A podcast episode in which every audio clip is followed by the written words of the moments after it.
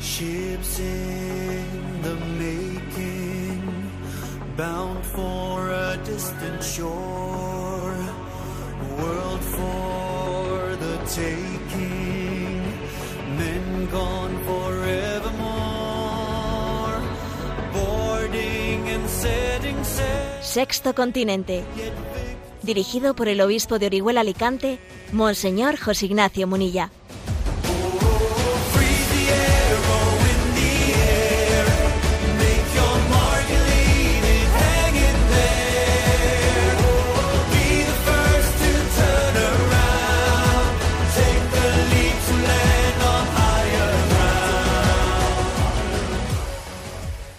Cordial saludo a todos los oyentes de Radio María. Un día más, con la gracia del Señor, realizamos este programa radiofónico llamado Sexto Continente, que lunes y viernes, de 8 a 9 de la mañana, una hora menos en las Islas Canarias, realizamos aquí en Radio María España.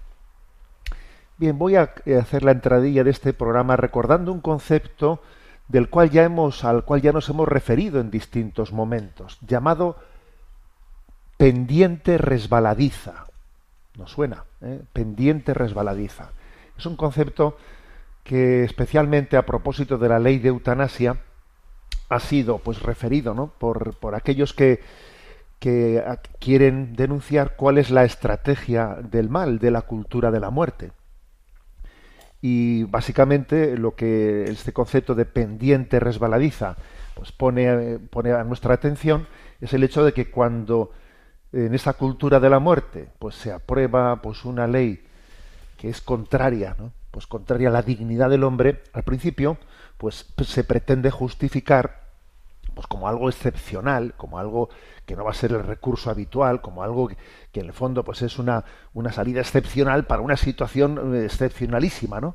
Pero claro, luego la experiencia dice que se abre, ¿eh? se abre una puerta en la que eh, inmediatamente se pone en marcha una pendiente resbaladiza.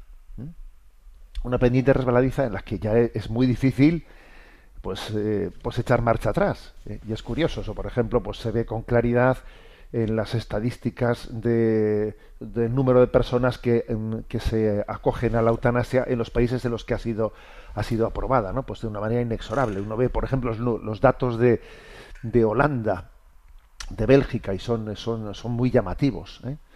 Cuando uno ve eh, pues esas gráficas, esas gráficas, por cierto, yo mm, analizando un poco las gráficas de Holanda, había, pues eso, desde el momento en que se aprueba hay un continuo, continuo, continuo pues, eh, des- deslizamiento, ¿no? Y recuerdo que hay un año en el que hay como un giro contrario. Entonces yo dije, uy, que este año qué pasaría para que hubiese un giro contrario. Hice una pequeña investigación y descubrí que es que aquel año había habido una denuncia, una denuncia contra, ¿eh? contra un médico en la aplicación de la eutanasia que le llevó a los tribunales y claro, eso, eso echó para atrás la pendiente resbaladiza, pero durante un añito, en cuanto que a ese médico le volvieron ya eh, pues a, rehabilitar, continuó la pendiente resbaladiza. Bueno, entonces como ¿por qué, por qué introduzco este concepto de la pendiente resbaladiza? Bueno, primero porque es muy importante recordarlo. ¿Dónde está esa, esa estrategia del mal, de la cultura de la muerte, que es el del sorbito a sorbito, desgastando, eh, procurando que, que se pierda, que, que se genere un cansancio por frustración, hasta generar la desmovilización, porque de esta manera, ese poquito a poquito, pues se termina por generar la desmovilización, la falta de resistencia social, porque ya la gente se termina por cansar de ver que todo va en esa dirección, en ese poquito, sorbito a sorbito.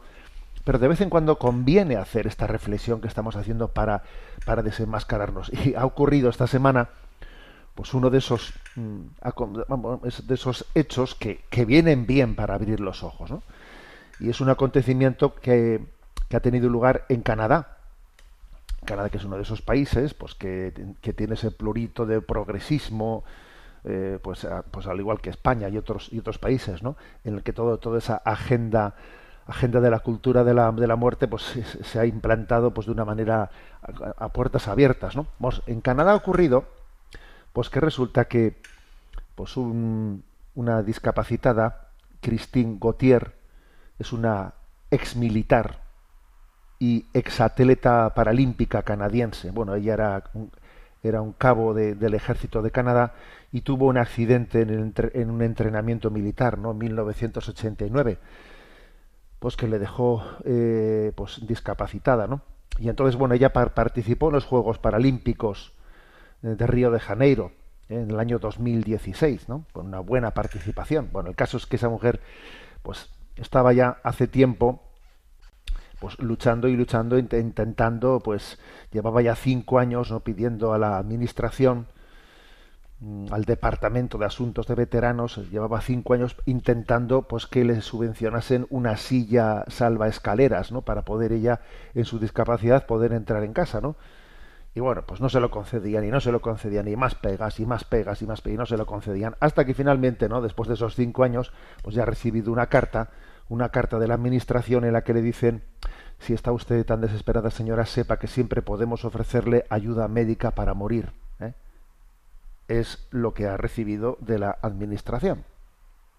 Pero es que resulta que ella ahora ha puesto el grito en el cielo, el tema ha generado un cierto escándalo, entonces se ha, se ha descubierto que cartas como esas habían mandado bastantes más cartas anteriormente que ella, solo que los otros las habían recibido y, habían callado o habían solicitado la eutanasia, porque claro, como habían recibido esa carta, mire, la, eh, la silla salva escaleras no se la podemos dar, pero eh, siquiera le podemos ofrecer ayuda médica para morir. Y alguno dice, ¿esto, esto puede ser verdad? Sí, sí, esto puede ser verdad. ¿eh? El presidente de, de Canadá, eh, Trudeau, bueno, ya ha salido así pidiendo disculpas, ¿eh? pidiendo disculpas, diciendo esto no va a volver. Sí, sí, claro, se te ha ido un poco la mano, ¿no? En la pendiente resbaladiza. Pero es que esta pendiente resbaladiza es inexorable. Parece mentira, ¿no? Que esto puede llegar a ocurrir. Ojo, pero no vayamos tan lejos, porque entre nosotros tenemos el caso, ¿no? De Jordi Sabaté, ¿eh? pues este conocido que es que este conocido también discapacitado, bueno, que es un enfermo de ELA, no sé si es correcto decir discapacitado, eh, un enfermo de ELA que es muy activo en redes sociales y que recordaréis que yo, pues aquí le traje, hicimos una mini entrevista, una mini entrevista en este programa de Sexto Continente con Jordi Sabaté a propósito de que, bueno, pues le había ofrecido una trabajadora social a Jordi Sabaté, pues, pues le había ofrecido la eutanasia, como diciendo, oiga, el estado que está usted, que sepa usted que nosotros le podemos ofrecer la eutanasia. A ver, va una, va una trabajadora social y le ofrece la eutanasia a Jordi Sabaté. Ahora resulta eh, pues que la administración le dice, ¿no? Pues a, a esta a esta ex militar, ex atleta paralímpica, le dice, mira, la silla salvascaleras no se la podemos dar, pero pero vamos que le podemos ofrecer a usted una ayuda médica y además con todo ¿eh? con todos los gastos pagados vamos no para, para que marche usted de este mundo. Entonces uno se queda impresionado pero es que lo de lo de la famosa pendiente resbaladiza es así. O sea el mal el mal mm, tiene su propia dinámica el, el mal no para el mal no para no para. El mal tiene esa, mm, esa tendencia a, a irse de- a irse desarrollando, ¿no? A irse desarrollando inex- inexorablemente. Entonces creo que, que conviene decirlo alto y fuerte. Bueno, y- y como este ejemplo podemos poner muchos, ¿no? También recuerdo que a finales del mes pasado, por ejemplo, pues también se hizo público, pues como en el, en el Reino Unido se confirmó la legalidad del aborto a quienes tenían síndrome de Down hasta en el mismo momento del parto, o sea, en el mismo momento del parto, ¿eh? incluso se permite pues eh, en el Reino Unido pues tanto en Inglaterra Gales y Escocia eh, pues el, realizar el aborto del síndrome de Down y entonces haya habido también una una batalla legal pero bueno la batalla legal pues en los tribunales allí han, han dictaminado que porque además es que lo curioso es que la batalla legal allí la llevó la llevó pues una mujer de 27 años que tiene síndrome de Down y otra madre de un niño con síndrome de Down. ¿eh? Entre los dos, pues llevaron la demanda contra el Ministerio de Sanidad y bueno y la han perdido. Y la han perdido eh, diciendo mm, el argumento ha sido que bueno que el- los derechos que ellos tienen son derechos de quienes están están vivos, pero que ellos mm, o sea, el hecho de que, lo- de que los síndromes de Down puedan ser eh, abortados en el mismo momento del parto, que casi es un infanticidio, bueno, sin casi, ¿no? Es un infanticidio, bueno, pues eso no interfiere ¿no? en los derechos de ustedes que son incapacitados, que están vivos ya, ¿eh? bueno, que ya han nacido, bueno, con respecto a los otros. Bueno, pues he ahí otro ejemplo de la pendiente resbaladiza. Creo que creo que es bueno que recordemos este concepto, ¿eh? pendiente resbaladiza. Frente a este frente a este concepto nosotros tenemos que contraponer el del el del bien, el del bien que se está que está desarrollándose. El reino de Dios es como, es como una pequeña semilla, una pequeña semilla que se expande y se expande. ¿no? El reino de Dios eh, requiere, eh, requiere perseverancia, requiere constancia, eh, requiere constancia. En el fondo, porque es verdad que la pendiente resbaladiza se contrapone a que el reino de Dios supone, porque el, bien es cuesta arriba, el mal es cuesta abajo, esa es la diferencia. El bien es cuesta arriba, el mal es cuesta abajo. Pero el reino de Dios sigue presente y, tiene que ser constante, ¿no? Y tenemos que ser muy perseverantes y no caer en la estrategia de que nos quemen, porque yo creo que todo esto detrás tiene una estrategia que es que la sociedad deje de tener resistencia, que nos quemen, que perdamos esperanza, decir, mira, tira la toalla, porque esto va en una dirección que no hay quien lo pare. No, cuidado, el reino de Dios busca, ¿no? almas que tomen una determinada determinación de decir yo voy a voy a eh, voy a dar mi vida eh, por proclamar una cultura no la cultura de la vida y no cejaré y además lo decimos hoy que es 12 de diciembre que es día de la Virgen de Guadalupe aquella que se aparecía a Juan Diego no y le dijo no se entristezca tu corazón acaso no estoy yo aquí que soy tu madre Luego, si ella dijo eso, ¿no? De no se entristezca tu corazón. Y además ayer celebrábamos el domingo de la alegría, ¿no? El tercer domingo de, de Adviento. Pues entonces, cuidadito con que esta estrategia de la desesperanza eh, anide en nuestro corazón, ¿no? Que no se entristezca tu corazón, porque al final el inmaculado corazón de María va a triunfar. ¿De acuerdo? ¿Eh? El inmaculado corazón de María va a triunfar. Al final, eh, triunfa el corazón inmaculado de María. Y si todavía no ha triunfado, es que todavía no es el final. Estamos en ello. Sexto Continente es un programa que tiene interacción con los que sois usuarios de redes sociales a través de Instagram y Twitter con la cuenta obispo munilla y con los que sois usuarios de Facebook eh, a través del muro que lleva mi nombre personal de José Ignacio Munilla.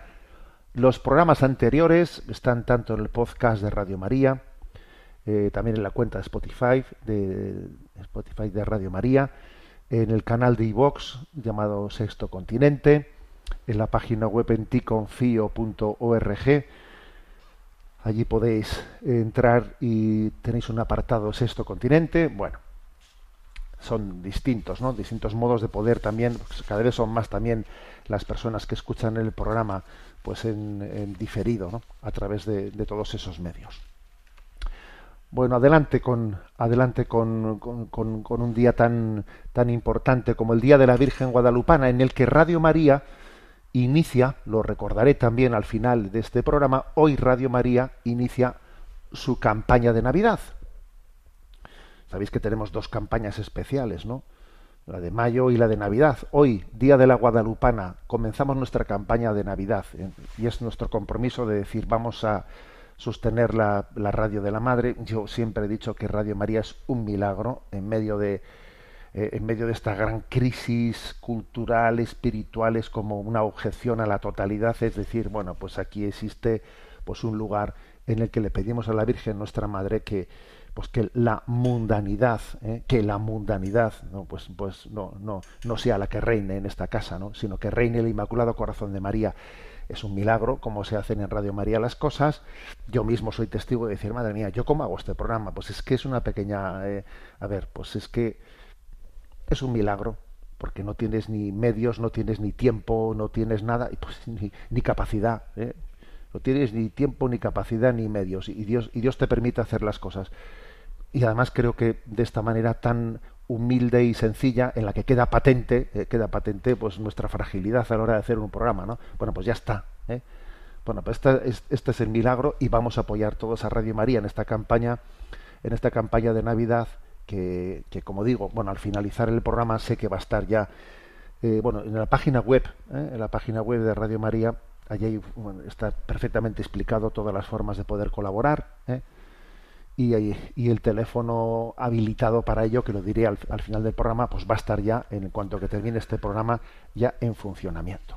Bueno, eh, un comentario, un comentario os hago a, también a un tema de actualidad, que es, bueno, el sábado envié a redes sociales un, mensaje, un mensaje mm, sobre la situación tan delicada que vive España en este momento en torno a los pactos políticos, ¿eh? también a los pactos políticos que, que, se están realizando. Estamos en situaciones muy delicadas en muchos lugares del mundo, pero en España en concreto, ¿no?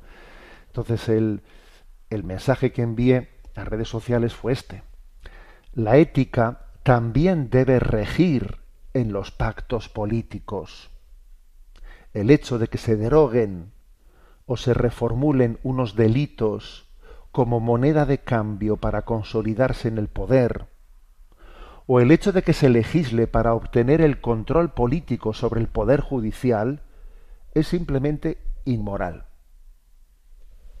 Yo envié este mensaje el sábado a redes sociales, creo que es un mensaje que, obviamente ¿no? está plenamente dentro de, de, lo que es eh, la perspectiva ¿no? de la doctrina social católica, en la que nos está recordando que también, o sea, que es que la ética, la moralidad, ¿no? La moralidad tiene que estar presente en todos los ámbitos de la vida. ¿eh? Bueno, yo, claro, obviamente ya, ya, yo ya suponía lo que iba a ocurrir, ¿no? Al hacer esta reflexión, este discernimiento. Pues obviamente, pues ha habido muchísimos, eh, pues muchísimos oyentes, etcétera, que han agradecido pues esa palabra, pero también obviamente eh, ha habido quienes dicen el obispo se mete en política. Perdón, cuando el obispo, por ejemplo, pues como, como en, est en esta antena, yo lo he dicho eh, con, con, contundencia, cuando el obispo se pronuncia, por ejemplo, ¿no? pues contra, contra la precariedad laboral, contra los contratos basura, contra bueno entonces parece bueno, a esas personas que ahora critican les parece eso les parece normal eso no es meterse en política no que el hecho de que el obispo esté o sea, alguien en nombre de la doctrina social de la Iglesia esté reflejando la inmoralidad ¿eh? de que pues de que como por ejemplo el 40 y creo que son 47 47 de los de los jóvenes que están en, en edad eh, en, creo que son menores de 25 26 años ni siquiera cobren mil euros al mes el hecho de que Caritas esté subrayando cómo en este momento eh, el, el, tener trabajo no es garantía de haber salido de la pobreza, que uno puede tener un contrato tan precario que puede tener ese contrato y, y continuar en la, en la pobreza, ¿no? A ver, eso, eso les parece normal, ¿no? Eso no es meterse en política y sin embargo hacer esta, eh, esta, esta afirmación sí es meterse en política. A ver, lo que pasa es que para poder discernir lo que hay que tener es el corazón el corazón libre de esclavitudes políticas, porque si tenemos en el corazón, ¿eh? si en nuestro corazón, antes que los criterios morales y éticos, antes que eso, tenemos unos servilismos a nuestras ideologías políticas, entonces no tenemos capacidad de hacer un, un discernimiento sobre la moralidad, porque es, son nuestras filias y fobias políticas las que en el fondo van a primar en, lo, pues en los discernimientos que hagamos. Decir esto no es ni de derechas ni de izquierdas es cuestión de honradez. Decir eh, que la ética también rige en los pactos políticos.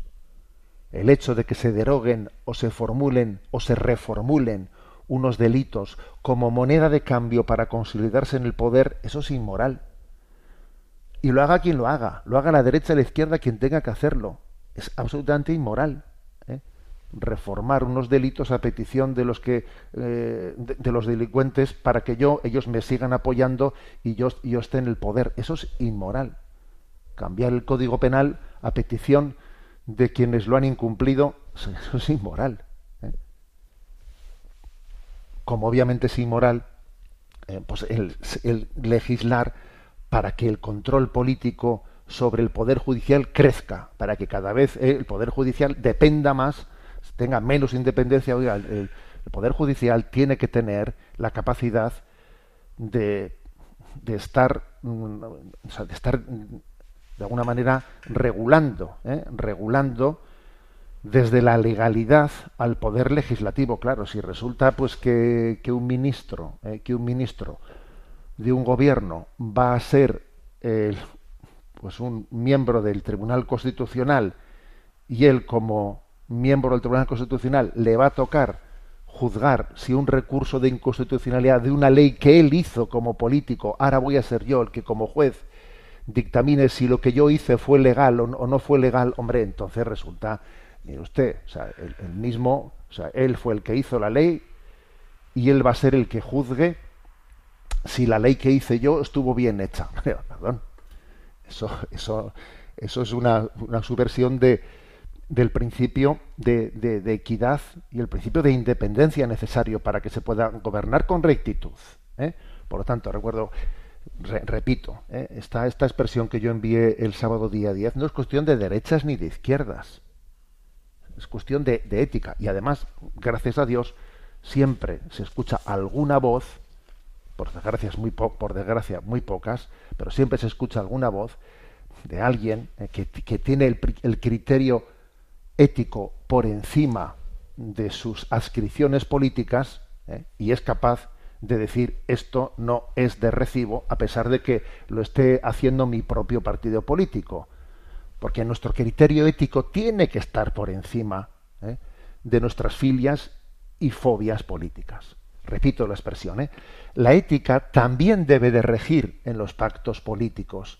El hecho de que se deroguen o se reformulen unos delitos como moneda de cambio para consolidarse en el poder, o el hecho de que se legisle para obtener el control político sobre el poder judicial, es simplemente inmoral. Bueno, pues este fue un poco el, mensaje enviado el sábado, que como, como podéis suponer, ¿no? pues a veces, a veces hay algún tipo de iluminaciones de, materia de doctrina social que claro que tienen más, eh, más incidencia que otras pero sencillamente ya yo lo tengo muy claro por, por qué es no pues porque en nuestros corazones eh, no existe la libertad necesaria eh, la libertad necesaria para, para, que se haga un discernimiento ético porque prima en nosotros las esclavitudes de, afectos y de lazos emocionales en lo político en vez de pues, pues el, el discernimiento eh, ecuánime, ¿no? Desde criterios, desde criterios verdaderamente morales. ¿eh? Bueno, mm, os voy a compartir eh, un momento muy bonito, muy bonito, que vivimos este sábado en Valencia, en la toma de posesión del nuevo arzobispo, don Enrique Benavent. Fue una asamblea preciosa, bueno, una liturgia maravillosamente preparada, un coro impresionante, pero hubo un momento que para mí fue especialmente, eh, pues, pues, pues bueno, pues es que de esos momentos que Dios te regala, que yo quiero compartir con vosotros, ¿no? Y aconteció, aconteció en el, en el Evangelio, eh, un diácono que no sé, no, le conozco, no sé quién es, un diácono eh, proclamó el Evangelio, lo cantó con una belleza y una unción que yo creo que nos conmovió, lo comentamos después a muchos de los que estábamos aquí en aquella asamblea, ¿no? Entonces, bueno, pues es un, evangelio cantado que dura unos, eh, pues unos, eh, unos tres minutos, que lo, lo, vamos a escuchar y os hago un pequeño comentario. Os invito a que lo escuchemos con unción, a que escuchemos cómo el Señor nos dirige, nos dirige esa palabra y le pedimos, Señor, dame la fidelidad de cumplir tu palabra, ¿no? de, de permanecer, permanecer en ti de amarnos, de, amarnos de, permanecer en tus mandamientos. Dame la gracia de ser fiel cumpliendo tus mandamientos, especialmente el mandamiento del amor de los unos a los otros. Lo escuchamos. con vosotros.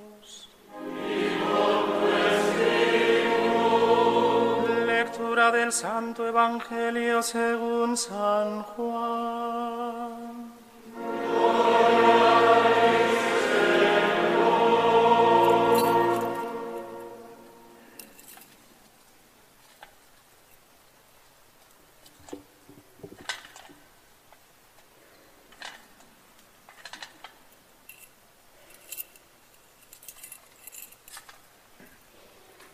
En aquel tiempo dijo Jesús a sus discípulos, Como el Padre me ha amado, así os he amado yo. Permaneced en mi amor. Si guardáis mis mandamientos, permaneceréis en mi amor. Lo mismo que yo he guardado los mandamientos de mi Padre y permanezco en su amor. Os he hablado de esto para que mi alegría esté en vosotros y vuestra alegría llegue a plenitud. Este es mi mandamiento, que os améis unos a otros como yo os he amado. Nadie tiene amor más grande que el que da la vida por sus amigos. Vosotros sois mis amigos si hacéis lo que yo os mando. Ya nos llamo siervos, porque el siervo no sabe lo que hace su Señor. A vosotros os llamo amigos, porque todo lo que he oído a mi Padre os lo he dado a conocer. No sois vosotros los que me habéis elegido, soy yo quien os he elegido y os he destinado para que vayáis y deis fruto y vuestro fruto dure. De modo que lo que pidáis al Padre en mi nombre, os lo. Estos mando que os améis unos a otros. Palabra del Señor.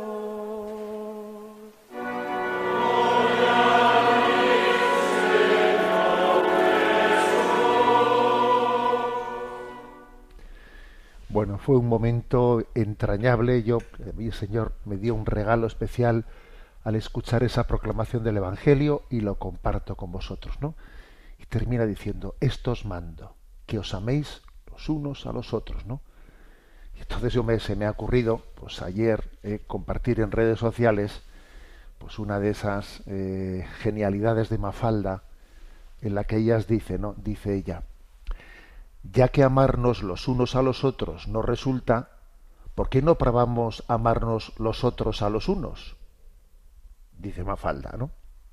Entonces, bueno, he compartido ese meme de, Mafalda acompañado de la expresión del versículo de Gálatas 6.9 que dice, no nos cansemos de hacer el bien, que si no desmayamos, a su tiempo cosecharemos. Mira, pues si lo de amarnos los unos a los otros nos sirve, vamos a probar con lo de amarnos los otros a los unos, en vez de los unos a los otros. ¿eh? El caso es que no vamos a cejar, no vamos a desmayar, ¿eh? no, no vamos a caer en la trampa de esta sociedad en la que nos roba la esperanza. No, vamos a continuar amando hasta el final, amando a fondo perdido. Alguno dice que somos tontos, pues muy bien, a mucha honra. ¿eh?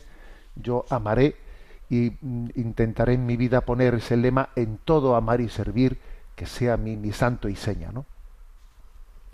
Bueno, os comparto una joyita que, que he descubierto esta semana, también en Religión y Libertad. Muchas veces, pues también me suelo servir de los recursos, eh, pues que por aquí, por allá, eh, pues se publican, ¿no? Y en Religión y Libertad se publicaba, pues eh, el día 9, el día siguiente de la Inmaculada, una pues una reflexión eh, hecha por Christine Ponsart, quien, es, un, artículo que escribió en su día en la, en la revista Famille Chrétienne. ¿eh? Bueno, está rescatado y es una, una perlita, ¿eh? una perla que dice, no tiene como título, cuatro trampas que te susurra el demonio para que dejes de rezar. Y lo que puedes contestarle, ¿no? Entonces, son como cuatro trampas para que no recemos, ¿no? Entonces, es curioso que lo primero que hace el artículo es hacernos caer en cuenta que hay un punto del catecismo de la Iglesia Católica, que es el 2725, en el que dice que el demonio hace todo lo posible para separar al hombre de la oración. Oye, es curioso, eso lo dice el catecismo de la Iglesia Católica en ese punto, 2725. El demonio hace todo lo posible para separar al hombre de la oración. Entonces dicen, anda, a ver si lo ha hecho conmigo sin que yo me entere. Claro, claro.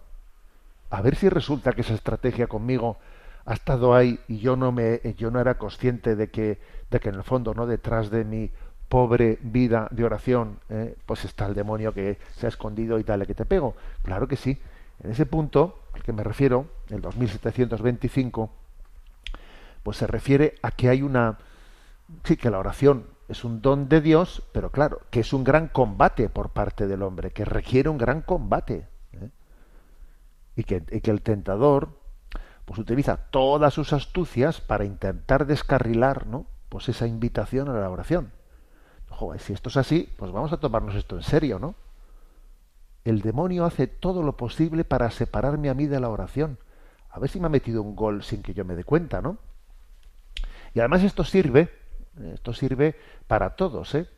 Para laicos, religiosos, expertos, novatos, o sea, aquí obispos, ¿eh? obispos monaguillos, para, para, todo el mundo. ¿eh? Aquí estamos todos en la, misma, en la misma situación. Entonces, vamos a por ello, ¿de acuerdo? Yo voy a, desgranar muy brevemente las cuatro trampas ¿eh? que dice no pues esta autora Christine Ponsart en ese artículo que escribió en Famille Chrétien. La primera trampa, la oración es inútil. Bueno, claro, tenemos seamos o no seamos conscientes de eso, estamos configurados por una criteriología pragmática. ¿eh? Y entonces, claro, pues desde esa, desde esa criteriología pragmática se dice, a ver, que es que la oración en sí misma no sirve para nada. ¿eh? A ver, desde los criterios de pragmáticos y de eficacia, desde el punto de vista humano, rezar es perder el tiempo. De hecho, no se suele decir eso eh, de quienes tienen la vocación contemplativa. A ver qué hacen ahí metidos dentro. Eh, pues unos monjes y monjas de clausura rezando, ¿no? Eh, están perdiendo la vida. Se, están consumiendo su vida en la oración, pero a ver qué desperdicio de vida es ese, ¿no? A ver, que esto, esto está en el, en el ambiente. Esto está en el ambiente. Dicho así a lo bruto, pues quizás no a muchos nos parezca una barbaridad a los que somos católicos ya ya pero ojo ¿Te crees tú que nosotros no estamos también bajo esa tentación, esa trampa de que la oración es inútil? Nosotros cometemos exactamente el mismo error cuando renunciamos a rezar con el pretexto de que tengo demasiado trabajo. claro, aquí lo útil es el trabajo y esto otro pues no es tan útil. Entonces yo tengo que hacer, ¿no? Pues una, una elección desde la practicidad. Nos situamos en la lógica de la productividad en vez de situarnos en la lógica del amor. Por ejemplo, ¿no? Por, un ejemplo muy interesante aquí, Christine Ponsart dice, eh, hay cosas en nuestra vida que vemos claramente que son inútiles, entre comillas, desde el punto de vista de la productividad, pero nos damos cuenta de que son preciosas. Por ejemplo, pues el cariño, el mimo que haces a, a un niño pequeño, ¿no? a tu niño o el abrazo que le das a tu esposo o tu esposa, o un momento de paz contemplando eh, pues un paisaje maravilloso, ¿no? Son, digamos, pues momentos perfectamente inútiles, inútiles, pero son preciosos. En ellos, la verdad es que te va, claro, te va la, te va tu, mm, tu calidad de vida, te va tu felicidad, ese, eh, ese estar disfrutando con un niño pequeño sus carantoñas, ¿no? O un abrazo a tu esposo, claro, pues en la misma línea podemos decir, ¿no? La oración es radicalmente inútil y fundamentalmente indispensable. Las dos cosas al mismo tiempo, claro. Igual que es inútil la carantoña que le doy yo a un niño, el abrazo que le doy al esposo, a la esposa, es la oración es radicalmente inútil y fundamentalmente indispensable. ¿Por qué? Porque, claro, es que existen cosas en la vida que no podemos, no podemos mm, pues, mm, valorarlas o priorizarlas según la lógica de la productividad. Entonces, ojo con eso. ¿eh? Ojo con eso. Yo no, yo no puedo ordenar mi vida desde esa lógica de la productividad, porque te cargarás tu matrimonio, te cargarás tus amistades y te cargarás tu relación con Dios. Entonces es que, claro, la oración es inútil, sí, claro. ¿Eh? Entonces esa es, la, primera trampa. La afirmación, la oración es inútil, claro, desde esa lógica de la, de la productividad. La segunda trampa, no, no, sé rezar. ¿eh? Pero es que, es que no sé rezar. El tentador ¿eh? multiplica los argumentos para demostrarte, ¿no? que la oración es difícil y que eso, claro, para eso hay que ser pues un, ¿eh? Un profesional. A mí no me han explicado, yo no he hecho cursos, esto es cosa de especialistas. Claro, tendría que formarme, pues a ver si un día hago un curso y allí me entero cómo se hace esto. ¿Mm? Claro, y el, caso, y el, caso, es que claro que es verdad que no sabes rezar. ¿eh? Claro que es verdad. Pero claro, de ahí a que como no sé rezar, eh, pues no rezo, hay un salto, un triple salto mortal. ¿eh? Porque claro, se puede poner un ejemplo, ¿no? Mi oración está llena de distracciones, de, de imperfecciones, no sé si lo que digo está, correctamente ordenado. O sea, no, sé si mis sentimientos interiores se han acompasado a, la oración que estoy diciendo. O sea, tengo la sensación de hacer el ridículo. De seguro, o sea, no sé rezar. ¿Y qué? ¿Y qué? Eh, pone la autora del artículo aquí un ejemplo pues, precioso, ¿no? Cuando un padre coge en brazos a su bebé y él empieza a balbucear y a sonreír y no, es capaz de formular una, una, una palabra bien dicha, ¿no? Eh, ¿Acaso el padre le dice a ese niño, ¿no? Bueno, venga, te dirigirás a mí solo cuando sepas hablar, que, que no sabes, no sabes ni, ni, lo que estás diciendo, ¿no? Y el niño está ahí balbuceando y dice, venga, cuando sepas hablar, te, diriges a mí, hasta entonces cállate de hacer el tonto. Pues por supuesto que no se le ocurre a un padre o una madre decir eso, ¿no? Al contrario, le contempla enternecido, y maravillado por sus balbuceos, ¿no? Bueno, pues lo que dice esta autora es que, a ver, lo que es verdad para la relación paterno-filial aquí en la tierra es también ¿eh? perfectamente aplicable a la relación paterno-filial con Dios. Que rezamos fatal, que me daría vergüenza que alguien lo escuchase porque hago el ridículo. Bueno, pues muy bien, pero Dios me mira en mi balbuceo y mi, balbuceo y me dice, a ver, venga, sigue hablando, hay que no es que, a ver si se te suelta la lengua y dejas de hacer el ridículo, a ver si en un momento determinado tu cabeza y tu lengua se sintonizan, que la tienes totalmente des desintonizada. A ver, ya está, no sé rezar, pues claro que no sé rezar, pero no voy a dejar de rezar porque no lo sepa.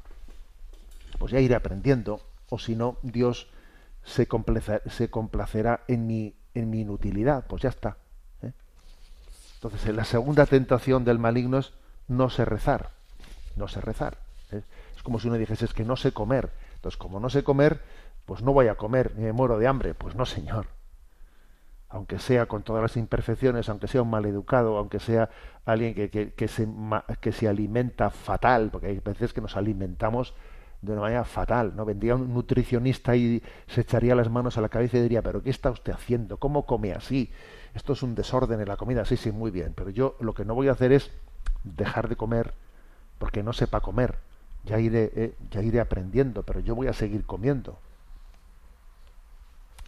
Trampa número 3. Ya rezaré cuando tenga tiempo. ¿Eh? Una cosa es segura, ¿no? Si espero a tener tiempo para rezar, no voy a rezar. Eso está más claro que el agua siempre saldrán montones de, de, excusas, siempre habrá montones de urgencias que haya que atender eh, antes de ponerte a rezar, ¿no? Entonces, si, si no rezos, si no rezas hoy, no vas a rezar nunca. Si no rezas ahora, no vas a rezar nunca. ¿eh? Solo seré, decía, ¿no? Pues una, una, un alma de Dios, la Beata Luce, que fue beatificada por, por Benedicto XVI, ¿no? Decía, solo seré santa si lo soy hoy. Solo sabré rezar si rezo ahora. Venga, ahora. ¿eh? Si quieres, apaga el sexto continente y reza ahora. O sea, solo lo haré si lo hago ahora. Bueno, pues, pues esta, esta es una, una, una, una afirmación contundente, ¿no? Quien reza no es de quien dispone de tiempo libre, sino quien consagra un tiempo a la oración, que es distinto. ¿eh? Y que en el fondo es cuestión de, de prioridades. ¿eh? Entonces, ¿quiero situar la oración en el centro de mi vida o la considero como un lujo opcional? Si es algo primordial, tendrá que ocupar un lugar central en la gestión de mi tiempo. Y es muy típico, pues que, eh, pues que, uno, pues que eh, cuando a veces tenemos conversaciones, ¿no? Pues entre conocidos y amigos, ¿no? Pues que, que escuches a, a afirmaciones como decir, es que yo pues, me he convencido de que como no sea capaz de, de orar en la primera hora de la mañana, ¿eh? Pues no, es que no lo voy a hacer. O sea, como no priorice mi, mi, mi madrugar por el Señor, pues vas a ver tú como luego eso durante el día va a ser muy difícil. Bueno, cada uno tendrá que ver esto, obviamente, ¿no? Pero yo creo que, por ejemplo, que esta consideración que he hecho es la de decir, a ver, solo rezaré cuando tenga tiempo. Claro, si me levanto antes de lo que pensaba levantarme para rezar, pues quizás sea, sea la forma que pueda hacerlo. Bueno, cada uno en eso tiene que verlo, pero esta, esta tercera trampa es obvia. La de solo rezaré, ya rezaré cuando tenga tiempo. Y la cuarta trampa, tu trabajo es tu oración. ¿Eh? Tu trabajo es tu oración. ¿eh? Si trabajas con toda tu alma, ofreciendo tu trabajo al Señor, eso te dispensa de rezar, porque estás haciendo todo tu trabajo, pues eh, estás convirtiendo tu trabajo en una oración. Y claro, vamos a ver, claro que la oración no es la única forma de mantenernos en presencia de Dios, de estar con Él. Claro, afortunadamente, ¿no? Porque si no, querría, esto querría decir que no podríamos pasar más que una pequeña parte de nuestra jornada en la presencia de Dios. Solo cuando estoy rezando, eh, eh, después cuando trabajo ya no estoy en presencia de Dios. Claro, claro que no, no es cierto que solamente en la oración estemos en presencia de Dios. Estamos llamados a estar en presencia de Dios siempre, siempre. Pero claro, una cosa es que una cosa es que yo esté siempre, ¿no? eh, conectado con Él, y eso yo estoy conectado con Dios cuando hago su voluntad. Cuando hago su voluntad, eh, por ejemplo, a ver, yo ahora no estoy rezando, no, estoy haciendo este programa de Sexto Continente.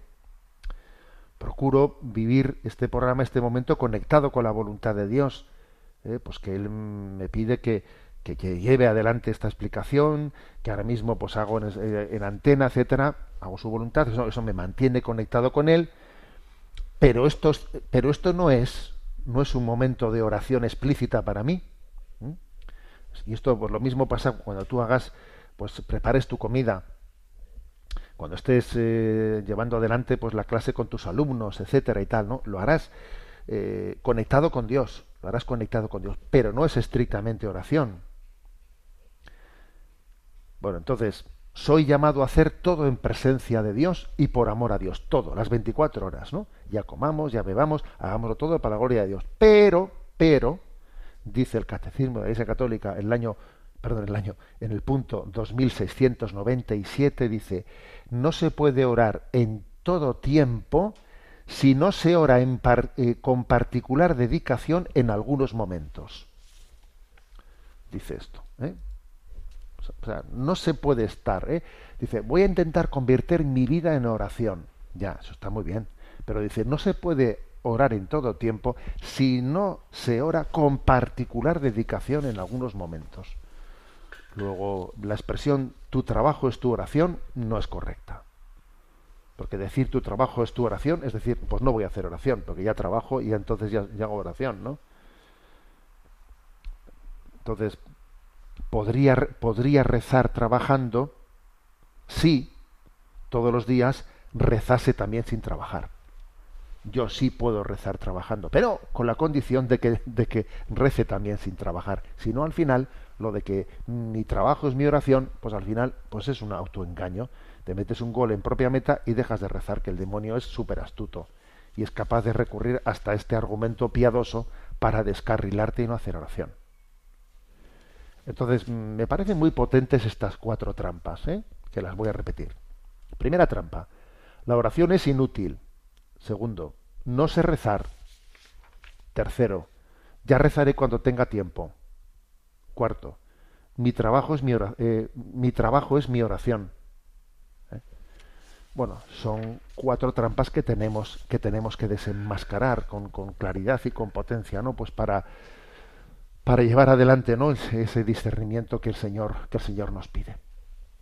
Bueno, pues aunque sea de una manera breve, porque tenemos aquí bastantes cosas que atender, vamos a tener también un momento con las preguntas de los oyentes. ¿eh? Sabéis que hay un correo electrónico habilitado, sextocontinente arroba arroba. Vamos a pedir pues que nos vayan presentando eh, desde, desde el control de Madrid las preguntas seleccionadas. Buenos días. Adelante. Muy, muy buenos días, monseñor. Pues vamos a ello. Roberto de Granada plantea lo siguiente. Me ha fascinado la frase de San Agustín que usted compartió en redes el domingo 4 de diciembre. La verdad no es tuya ni mía, para que pueda ser tuya y mía.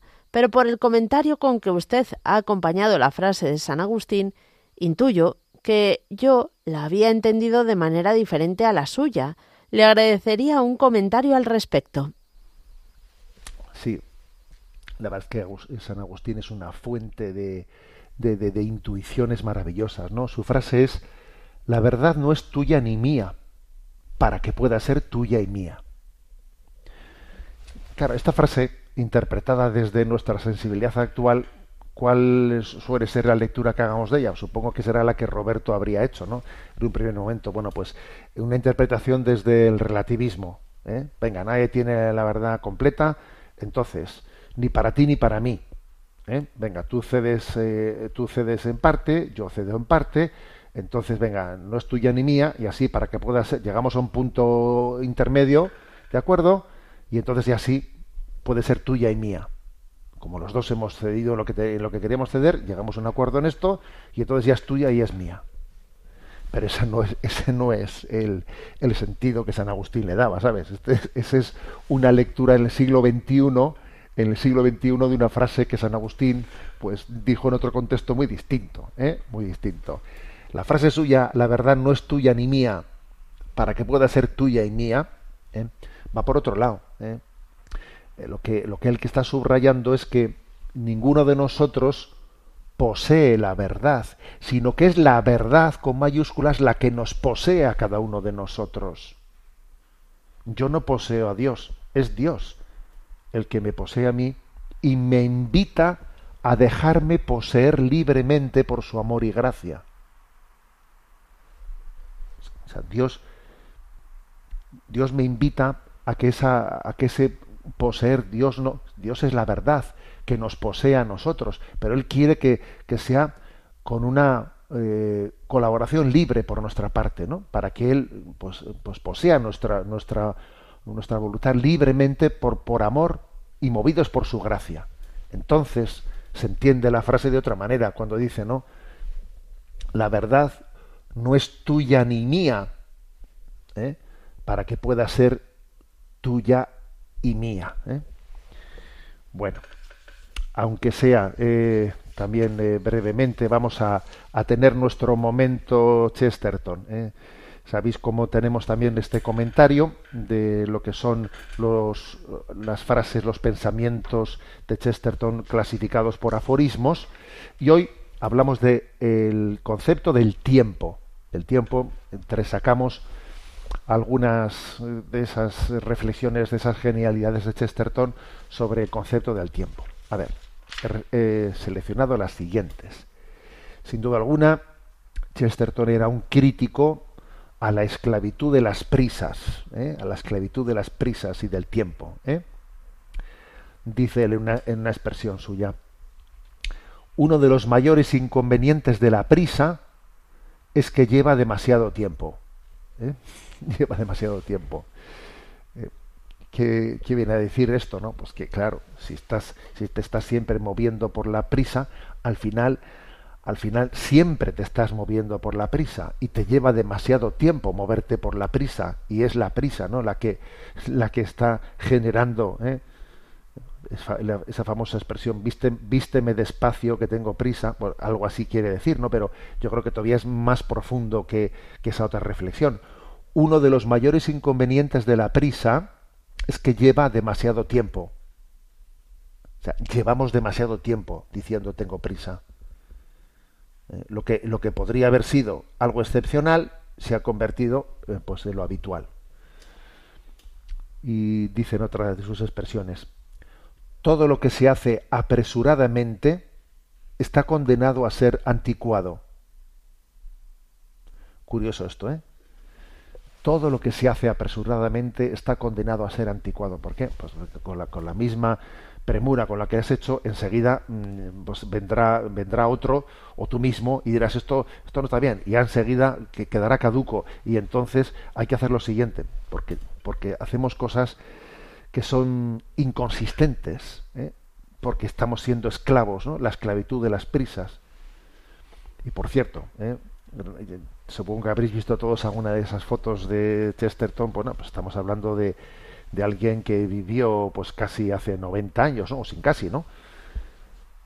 Entonces, bueno, pues eh, allí en ese con, con ese look mm, pues anglo en el que lleva- llevaban ellos el reloj, el reloj con una cadenita colgando del, del bolsillito de la, de la chaqueta, ¿no?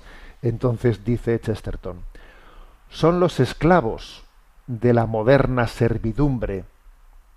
Podríais oír el chocar de sus grilletes. De hecho, cada uno de ellos está ligado por una cadena, la más pesada que nunca ha atado a un hombre, la del reloj. Dice, se está refiriendo a la cadenita esa con la que atan eh, el reloj, ¿no? Pues, y dice, mira, esta es la cadena más pesada que nunca ha atado a un hombre. Podéis casi oír el chocar de los grilletes, que es ese reloj. Está haciendo como una eh, denuncia de esa, de esa premura, ¿no? De, de- de- ese vivir siempre bajo el, bajo el impulso, ¿no? Bajo el impulso de la prisa del reloj. Recuerdo, recuerdo como también en algún momento en nuestra formación en el seminario, un año, en un año que vivimos de espiritualidad, en que entre filosofía y teología pudimos dedicar un año a, a ese tiempo, ¿no? Pues bueno, pues como quien era director de aquel curso de espiritualidad, eh, don José Rivera, que actualmente es venerable, etcétera, nos invitó a hacer el curso sin reloj y a decir, venga, vamos a dejar aquí todos los relojes fuera. Durante este año no vamos a tener un reloj. Y fue una experiencia, os lo advierto, ¿eh? Fue una experiencia vivir un año sin reloj. Y hay otros muchos lugares, por ejemplo, en los cenáculos, en los cenáculos de bueno pues en los que se vive esa experiencia de rehabilitación de, de todas las personas pues que han tenido dificultades problemas por adicciones por heridas etcétera bueno pues otra otra de las normas una norma del cenáculo es que uno llega allí y no solo entrega ¿eh? no solo entrega el móvil ¿eh? también entrega el reloj entrega el reloj diciendo bueno pues ya está no entonces dice eh, repito la frase de Chesterton no son los esclavos de la moderna servidumbre. Podríais oír el chocar de sus grilletes. De hecho, cada uno de ellos está ligado por una cadena, la más pesada que nunca ha atado un hombre, la del reloj. Bueno. Em, Chesterton subraya cómo los valores de gran peso se cuecen a fuego lento, ¿eh? y las mentiras, y sin embargo, crecen como un cohete. ¿eh? Dice él, siempre se ha supuesto que las tradiciones crecían a partir de las verdades muy lentamente, como árboles. El hecho moderno extraordinario es que la desviación de la verdad puede suceder rapidísimamente, y ascender como un cohete. O sea, las verdades crecen como un árbol, las mentiras como un cohete. ¿eh? Y bueno, ya que estamos también cercanos, ¿no? Pues al, fin del año, etcétera, eh, pues aquí eh, subrayo que él hace una se, plantea, ¿no? ¿Qué sentido tienen las divisiones del tiempo? El que se diga, comienza un año, comienza un mes, comienza una semana. ¿Qué sentido tienen las divisiones del tiempo? Entonces él dice esta genialidad.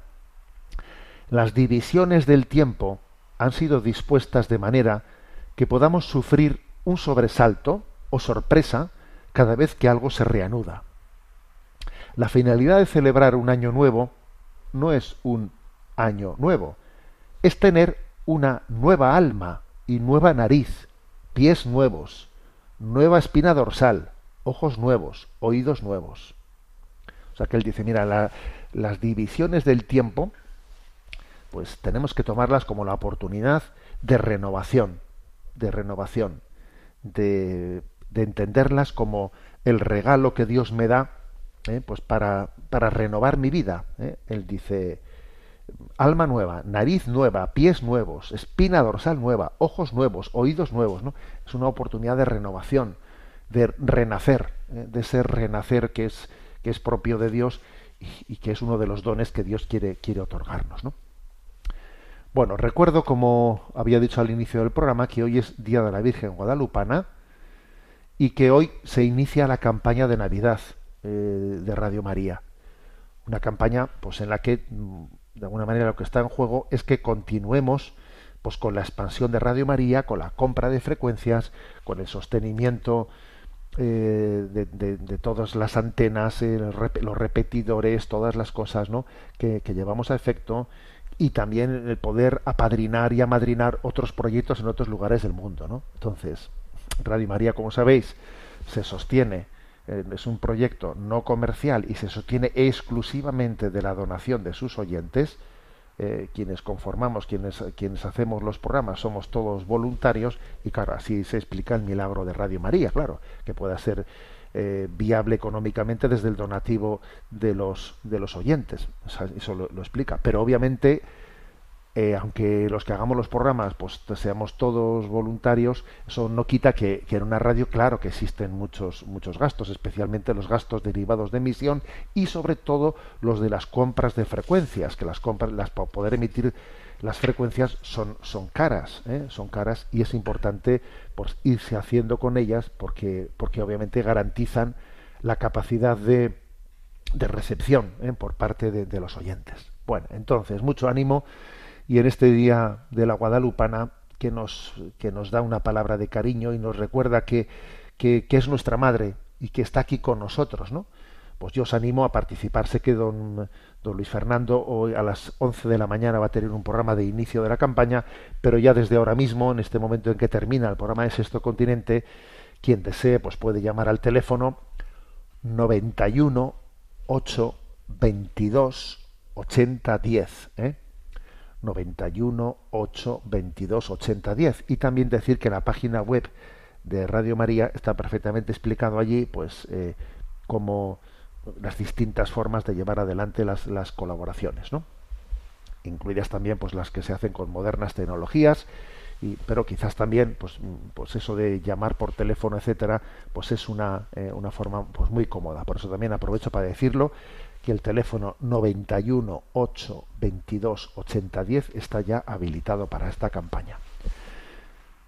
Bueno, me despido con la bendición de Dios Todopoderoso, Padre, Hijo y Espíritu Santo. Alabado sea Jesucristo.